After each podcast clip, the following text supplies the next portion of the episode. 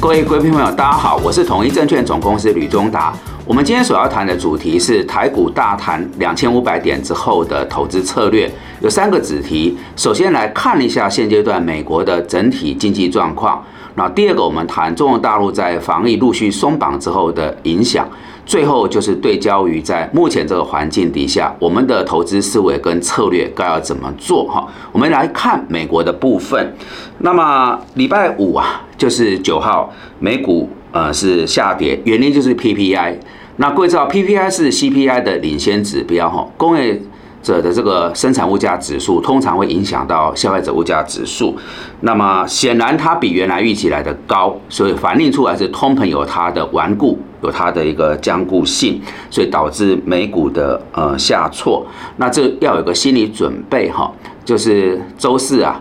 美国这个 CPI 呃看起来大概不会如大家所预期说比较大的一个收敛哦。或许要为这个事情先做好相关的准备。那这个礼拜有两件大事，一个当然就是礼拜二所公布的最新十一月美国的 CPI 的数字。再来是台北时间礼拜四，哈，两个，一个是美国联准会，再来是台湾的央行，它的货币决策。这里面大概是我们每一段时间梳理啊，美台两地货币政策主管主管机关它的会议决议跟这个记者会啊，可以看出下个阶段啊货币政策对于金融市场影响。所以本周其实是要大家绷紧神经哈，来关注这个央行相关的一些态度。那再往下走，我们来看一下。呃，这个刚公布的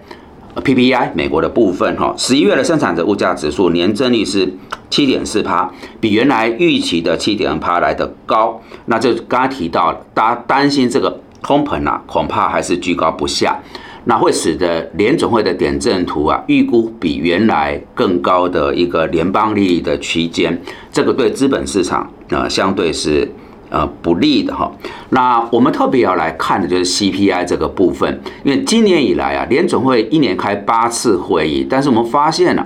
每一次这个 CPI 数字只要出来，都是年初至今为止，呃，导致美股啊。大幅的震荡，最主要的一个因素可以这么讲，就是今年整个年就是通膨年，是一个货币政策总体经济压过啊传统这个量价产业技术分析的啊主要的一个状况。那 CPI 是造成今年市场大涨大跌的原因。过去六次美国发布 CPI 的时候，标普的平均波动系数是三趴。但是，一般它的波动系数是一点二帕，所以各位可以显见啊，我们为什么要提醒说要关注美国本周这些不管联总会啊 PPI、CPI 这些数字的一个呃变化哈。那再过来就是礼拜四联总会这个会议呃，他记者会怎么谈？在八月当时是因为鲍威尔讲了很鹰派的话，整个市场就当天跌了道琼一千多点哈。那如果历经了台股，我们以台股为例哈，两千五百点的弹幅，那美股上涨，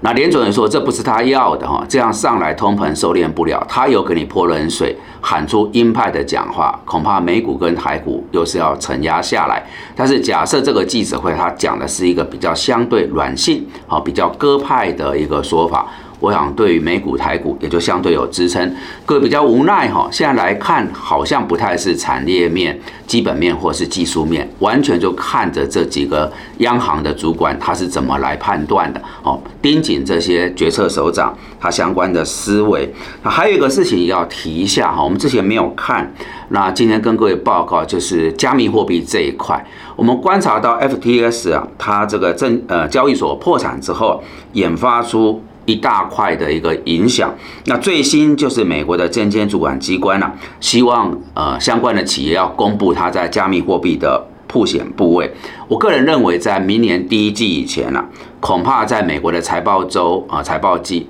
啊这个状况，有关这个部位。加密货币过去几年很热门啊，如果有揭露出来是比较大的部位，恐怕也会造成第一季之前啊美股跟海股比较大幅波动的一个原因哈。好，这美国的部分，我们接着进入第二个主题来谈大陆。大陆从白纸运动之后啊。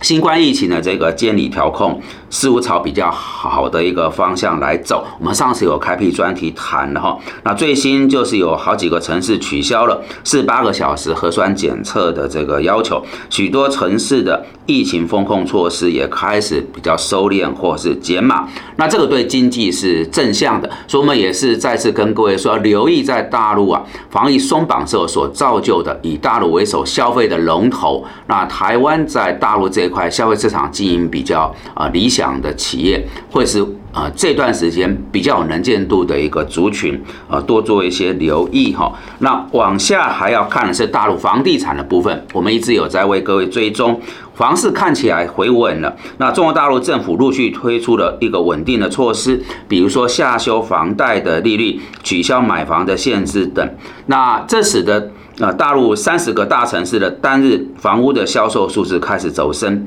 所以我们来看，如果防疫在陆续松绑，那房市也开始止稳，有信心回温的话，这整体对大陆的经济跟内需啊是一个正向的效应。所以，呃，我们把这边总结一下，美的部分看起来是比较不乐观，在上个礼拜的美股跟台股的剧烈震荡。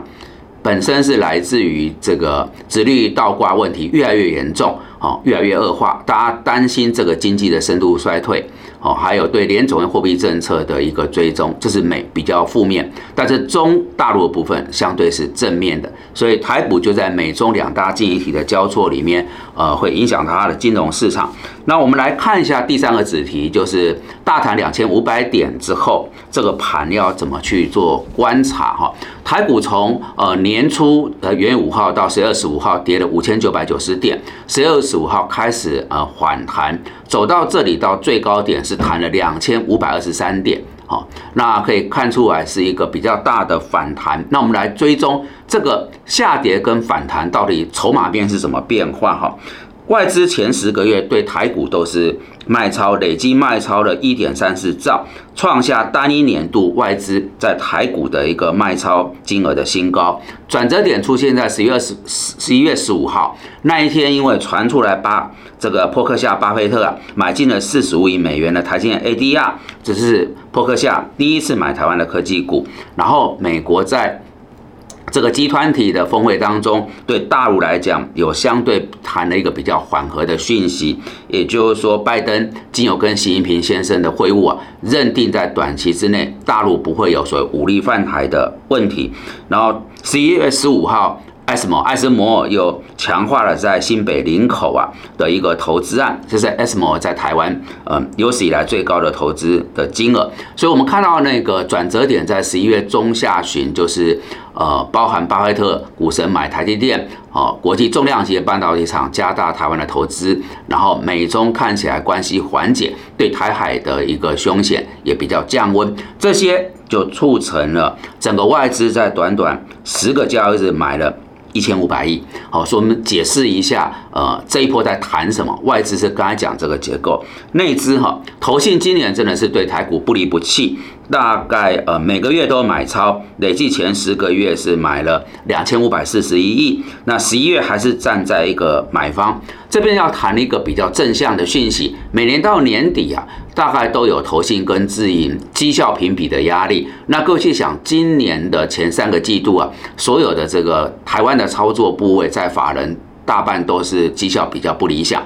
那这里有排名，也涉及到绩效呃与否啊。有关啊基金经理跟操盘团队的年终奖金，所以在逻辑上啊，内资的法人呃从这个自营到投信，应该是要相对呃拉抬正向偏多哦，为了自己的口袋，也为了绩效排名的面子之争。所以呢，我们刚才谈筹码面啊，外资这里。好，要追踪。那另外一个，这本土法人，那你说这个两边交错会是如何？我想还是得回到我们为各位所谈的这个通膨跟联准会。哦，当然，呃，整体来讲，我们上一次有定调过，十二月是可以比较偏正面一点。那有关于投资部位，哈，我建议不要去猜行情，还蛮难猜的。光外资跟内资的，很可能就是会一致，也有可能是土洋对坐。我比较建议是用方法论，因为投资就是在利润跟风险中间摆荡哈。那现阶段因为情势还是有一点不太明朗，虽然稍微偏正向一点，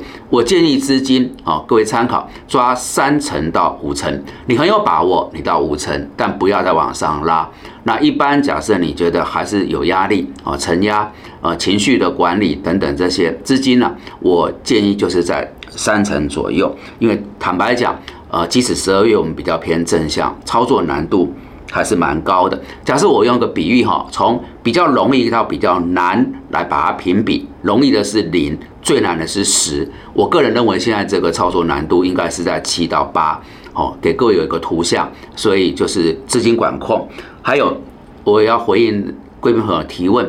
持股档数有贵宾问我哈，不要太多，我建议五档左右，因为你一超过啊，你实物上去也不太容易追踪。那我们不断在谈的停损停利哦，分批进出哦，进场前先想退场机制，这倒还是要反复的强调。就是有关于啊，大谈了两千五百点，在看了美中两地的经营情势以后，我们提出来给各位的一点啊参考，就是怎么操作，在面对这个阶段。选股难度大增的一个环境，哈，如何来应应？哦，如何来做判断？好的，以上是我们今天为各位所准备的主题。如果各位觉得这些资讯有助于判断跟操作，敬请帮忙按赞、订阅、分享跟开启小铃铛。感谢各位的参与。